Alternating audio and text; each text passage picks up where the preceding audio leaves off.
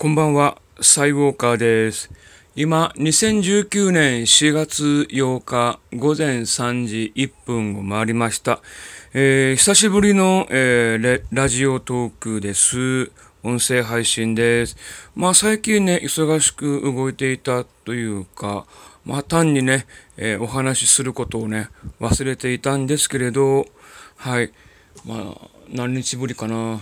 とお話をしようかなと思って、え行っているとこでございます。はい、えーと、この前も話をしたかと思うんですけれど、えーやっとね、今頃になって、えーメルカリをやってみました。まあ結構ね、あの、不要品があるので、まあその不要品を、えーちょっと処分しようかなと思ったんですね。まあいつもは、まあ、市内にある、えーリサイクルショップとかに持っていくんですけれど、まあ、あのメルカリの、えー仕組み、どんな仕組みになっているんだろうと、やはりね、えー体験してみないとわからないってことがあるじゃないですか。ですんで、ちょっとメルカリに、え何点か、え商品を、え出品したら、まあ、1日後にね、え売れました。で、売れた後、えどんな風にするのかなということで、まあ、あの、キャップ、帽子が売れたんですね。その帽子を梱包して、えー袋に入れて、えー、大和に持って行ったんですけれど、まあ、そこで大和の方で、えー発送準備、あの、前もってね、送り状は、えー書いていたんで、二次元バーコードを使って、送り状をね、読み込んで、えーその送り状をね、まあ、貼ってもらって、はい、完了ですと言われたんですね。あれ、えっ、と、お金、送料は払わなくていいんですかって言ったら、まあ、送料は、えー商品の代金に含まれているから、その商品代金から引かれますということでした。でもね、それ面白い仕組みか、仕組みかなと思ったんですけど、その帽子、まあ、1000円で、えー出品したんですね。で、えーメルカリの方の、えー手数料が100円。で残り900円が、えー僕の売り上げになるんですけれど、その900円のうち送料が引かれます。なんと、その送料800円。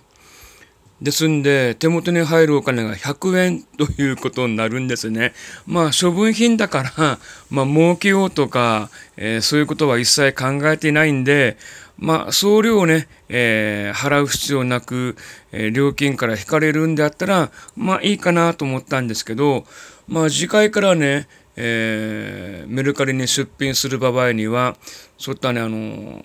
なんだ、サイズが大きいものではなく、あの、猫ポスとか、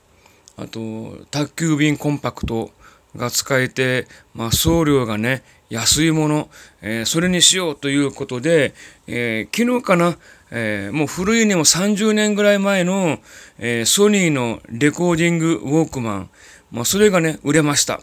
で、それはね、あの、えなんだ、宅急便コンパクトに入れて送りました。えっ、と、送料が360円ぐらいなので、えーまあ、そこそこの、えー売り上げが入るのかなと 思っているとこでございます。やはりね、まあ少しはね、売り上げ残しておきたいんでね、まあなるべく安い送料でって考えると、やはり出品するものもね、えー考えて、えーおかないといけないかなと思って、まあ家の中にある、え不要な小物、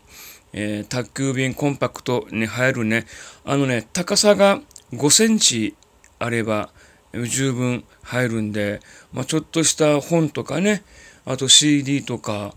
あとなんだ、ガジェット系とかも入るかなと思うんで、まあ、そういったものを出品すれば、えー少しは今後の、えー活動資金とか、